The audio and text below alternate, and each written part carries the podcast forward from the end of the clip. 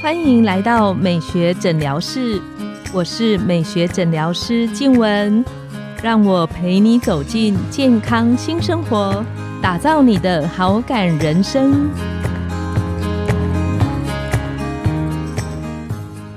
欢迎光临，我是你的美学诊疗师静文，让我陪你练习好感人生，走进健康新生活。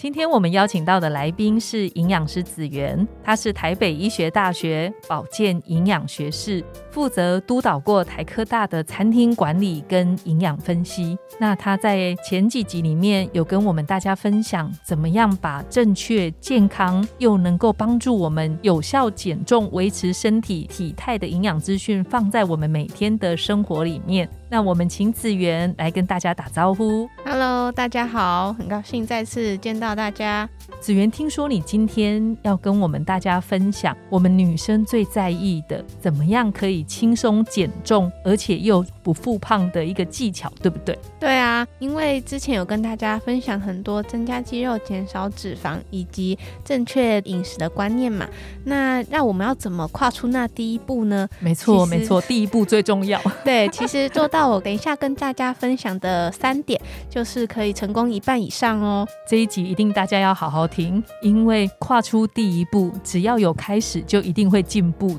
没错，我们的第一步很重要，所以要跟大家分享一下我们怎么轻松减重。那第一个的话，早上我们摄取足够的蛋白质，可以帮助你一整天的脂肪燃烧之外，又可以帮助你饱足感增加。那因为你也不用担心早上蛋白质摄取。比较多会不会有热量比较高的影响？但是其实我们早上所有的活动都可以帮你把早餐跟午餐的热量去做充分的消耗，所以反而是在晚上的部分，我们吃的东西就要特别注意。所以早餐一定要吃，对于我们减重是有帮助的，是这个意思吗？没错，因为像很多人会觉得，我一天只吃两餐，那我的热量好像就可以比较获得控制。但其实我们早餐吃得好，吃得对，反而是更有利于你减重的。那可以再跟我们多说一点，所谓的吃得好，吃得对。是怎么样算是健康，可以帮助我们轻松减重的早餐呢？像是我们可以去买无糖豆浆，然后再搭配一颗茶叶蛋，或者是我们早上也可以吃凉拌豆腐，或者是喝一杯低脂的牛奶。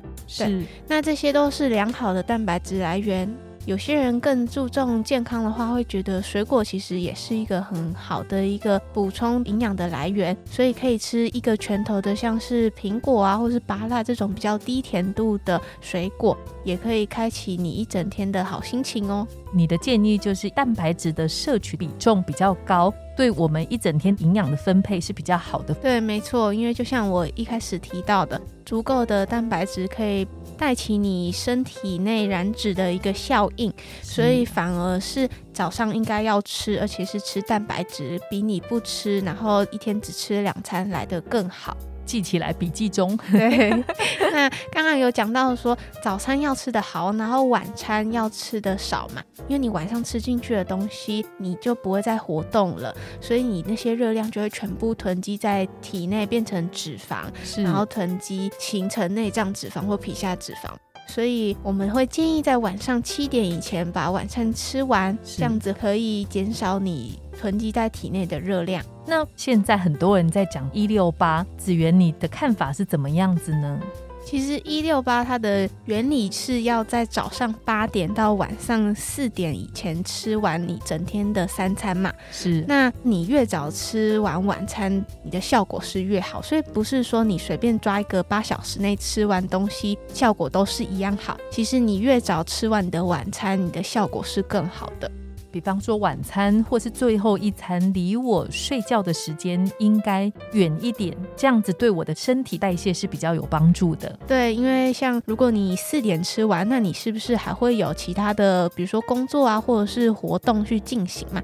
那这些都会无形中会消耗你的热量嘛？那如果你是晚上八点九点才吃你的最后一餐，那距离你的睡觉时间可能十一二点，是不是比较近？那你这中间活动度也会比较少，所以消耗的热量也比较少哦。那我开玩笑问一下，如果我都三点睡觉，然后十点吃完晚餐，这样子也是可以吗？其实越晚睡觉，其实它会就是造成你的荷尔蒙问题啦。因为晚上的话，其实你会感到很饥饿嘛，因为就是你体内在十一点钟的时候会增加分泌饥饿素，会让你感觉到特别饿，又想吃东西。哇哦，对，所以原来想吃宵夜是因为这样的关系。对对对，然后因为你在睡觉前如果又吃的话，对你的 所有的热量又是囤积的更多了。所以，如果我们希望可以轻松减重，还是建议比较有规律的作息，不要熬夜太晚睡，是有帮助的。是，其实减重它分很多面向，除了我们这边提到营养的食物摄取要对之外，我们的所有的生活作息以及我们的心情的影响都是会影响的。所以是心情好比较会瘦，还是心情不好比较会瘦？就像你有没有听过压力性饮食？就是有些人压力很大的时候，就会想要去暴饮暴食，或者是吃一些甜的啊，或者是吃平常比较不容易会碰到的一些罪恶的食物。就是因为他压力大之后，他心情上有所转变，对，所以他就会吃更多的食物。保持好心情，它确实是可以帮助你比较良好的规律饮食。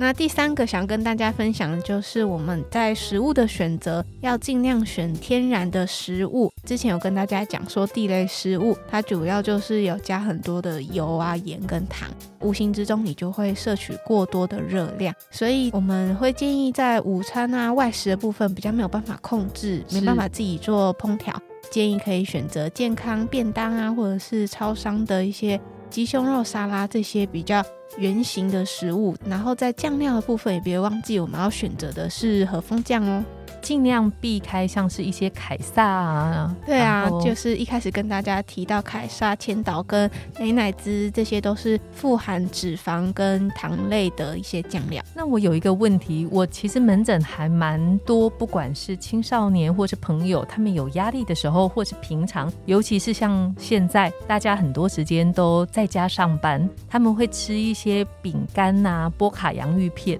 那这样的食物是可以。少量摄取吗？还是应该可以怎么做比较好？这些东西当然是大家都很爱、很想吃，又没有办法完全住不吃的东西嘛。像我自己的话，也是会忍不住想打开来吃，因为它真的太好吃了。但我会给自己一个限量的一个部分，我们可能就是一天，我们打开这一包饼干，我只吃里面的十片。或者是我今天吃，那我明天就不吃，就是在摄取量的部分达到一个比较平衡的状态，才不会暴饮暴食。打开吃十片好像有一点困难哦。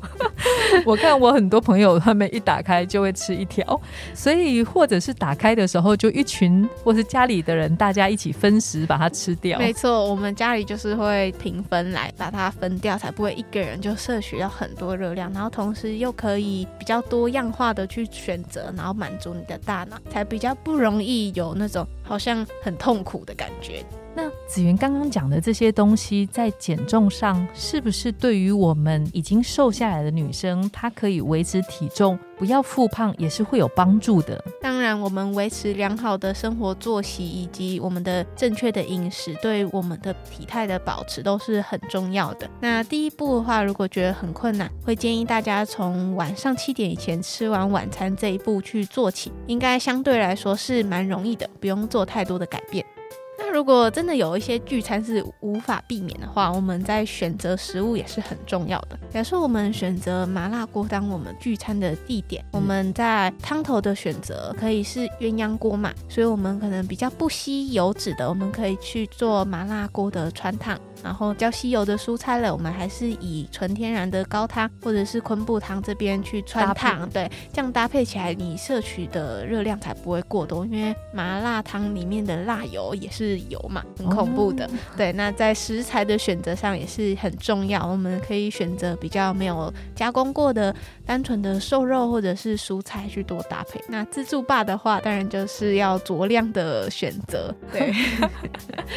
那最后可以请子源。简单跟我们的听众分享，就是轻松减重的三个小技巧。首先很好记嘛，我们就是早上吃到足够的蛋白质，可以去做无糖豆浆的搭配，或者是低脂牛奶，或者是有些人嫌麻烦，直接去买一整包的蛋白粉去做冲泡，也是可以获得很好的蛋白质来源。那再来就是我们外食的部分，我们晚餐要在七点以前吃完，然后我们食物的选择以纯天然、没有加工过的为原则，这三个就可以让你轻松减重，跨出第一步哦。谢谢子源今天跟我们这么好的内容的分享。那我们这一集的节目就来到了尾声，拥有好感人生就从今天开始。每周一、三、五晚上十点，带你从日常好感练习，共创健康美学新生活。美学诊疗室欢迎再度光临，我们下次见，拜拜拜拜